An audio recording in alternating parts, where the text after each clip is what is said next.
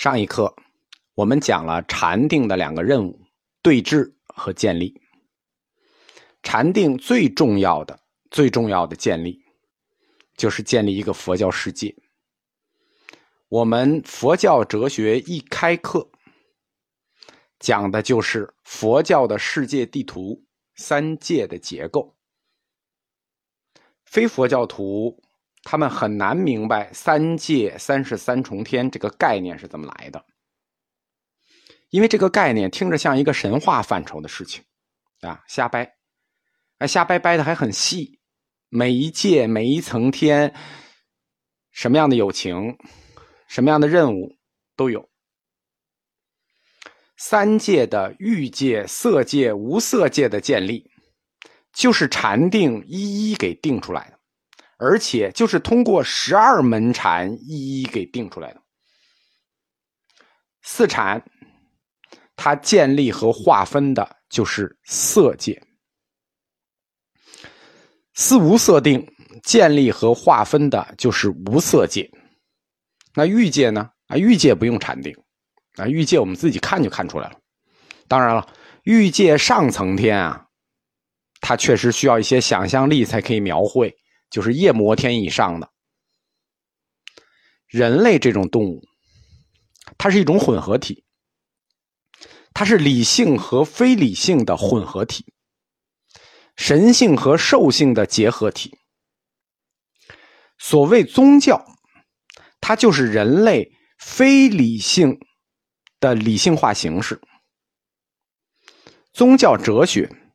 是人类通过理性形式来解释非理性问题，宗教神学又是用非理性的方法来填补理性解决不了的问题。这段话很重要啊！我再说一遍：人类是理性和非理性的结合体，所谓宗教就是人类非理性的理性化形式，宗教的哲学。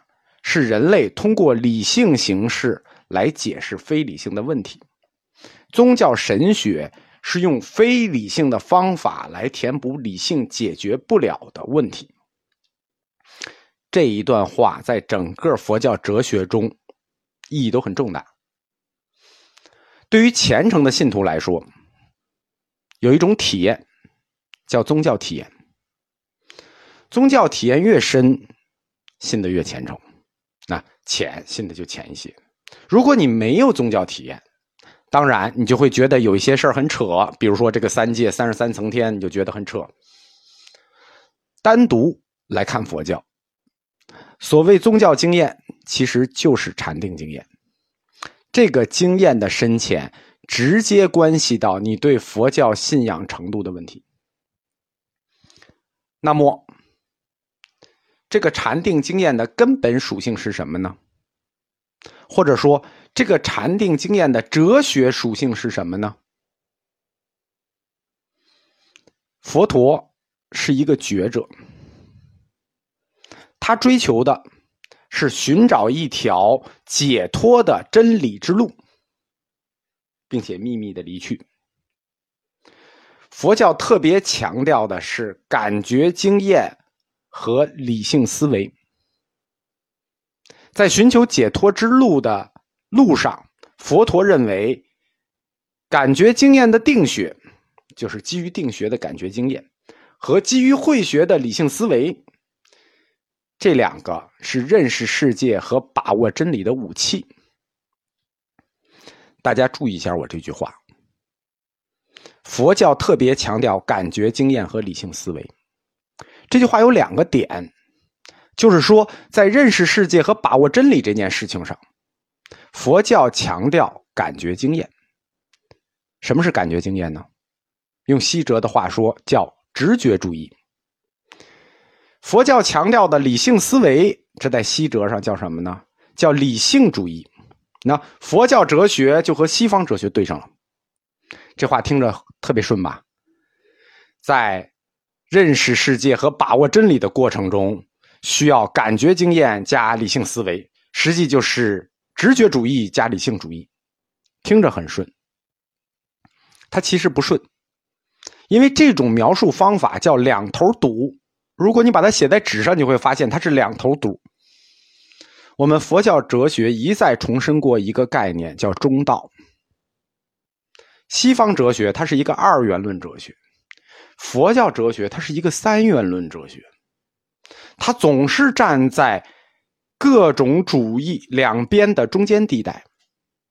这一次，他就又站在了中间。我们来看这句话。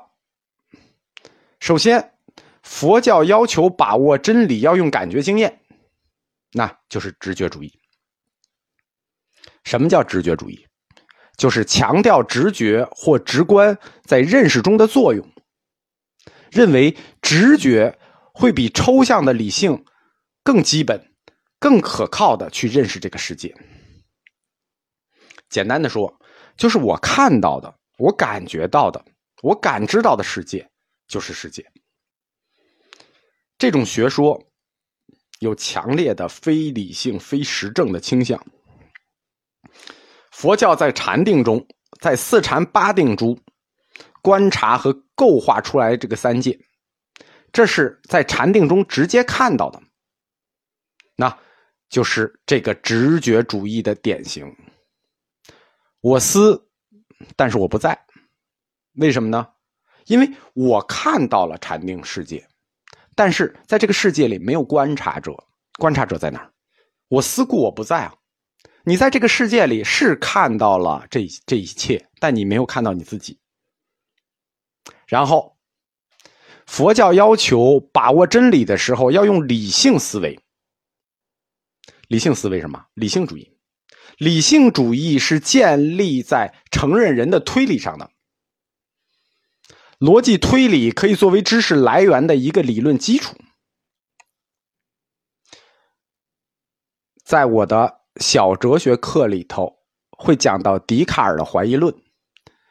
笛卡尔的怀疑论就是以这句话为基础的，就是逻辑推理可以作为知识来源的理论基础。这是笛卡尔在《第一哲学沉思》里的命题，这也是现代科学来源的一个根源。因为我们不知道终极真理，但是我们可以把逻辑推理中的过程作为知识来源的理论，这样就回到了“我思故我在”这个命题。大家看到没有？直觉主义构画出来的和理性主义构画出来的相反。佛陀他老人家给你两头堵了。佛教定学强调感觉经验，这就是直觉主义，推出我思故我不在；佛教慧学强调理性思维，这是理性主义，推出我思故我在。这就回到了我的存在这么大的一个命题上，这在西哲里是本体论了。我们其实只是想把握一下这个世界的真理，这这是一个。单纯和善良和美好的愿望而已，但是直觉主义和理性主义就在这里撞车了。只有一个方法可以避免，就是佛教的三元论哲学，站在中间地带的唯用主义。我们佛教哲学课在讲定学以前，一直是以理性主义为讲课宗旨的，慧学。但是到了四禅八定，通过禅定反向建立佛教世界的时候，我们就要换成直觉主义，不然，那不然就讲不下去了。因为佛教的四禅八定，它就是一个个人的心理活动，一个个人的感官，这就是直觉。佛教大量的禅观，都是以四禅为基础去实现，可以说啊。几乎所有有分量的佛经都会提到四禅，并且基于它进行论证。但是这些论证啊，跟我前面讲过的这些差不太多，也是理论对理论，而且描述的比我可能还泛泛一些。针对到个人，就是一个个体普通人如何行禅，他在行禅的过程中，实际的心理生理的体验和感受。经典上谈的很少，这也完全可以理解，因为禅定这个活动，它是一个纯粹的个人体验，它完全是心理的，纯粹主观感觉经验。而且禅定的这种具体的感觉经验，它又跟环境体验有关，就是说，它不光会因人而异。你禅定和我禅定不一样，他一个人，即使一个人，他还会因地而异。我在这儿和去你们家不一样，那就是在同一个地方，他很可能还会因时而异，早上和晚上又不一样。所以，禅定经验，个体的禅定经验，你无法了解，也无法描述。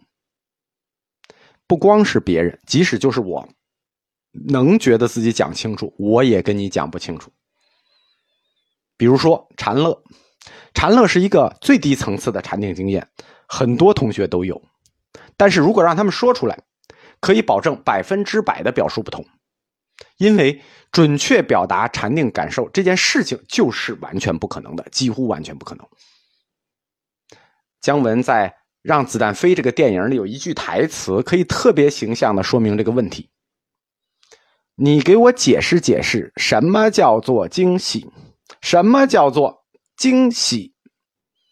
黄老爷、汤师爷、张麻子他们的解释就不一样。幸亏我们用的是汉语啊，这个语言是有过渡词的，所以禅定的感受一般是用过渡词来定义，叫做不可言说，这就是禅定感受的答案。虽然准确的感受很难描述清楚。但是，其实大面上我们还是能过得去的，说一下，对吧？比如说你开心，你怎么开心，说不明白，但是总体知道你现在很开心，这总是没错的。举例说，数息观可以让我们的心情宁静平和，哎，能理解；不静观可以对治淫欲。你具体的感受描述不清楚，但是大体上应该是这样的，对吧？不静观，你对着一个死人看。然后你也起了淫欲，这个事情就不太可能。如果可能呢，那只能说明你是变态，这是病，得治。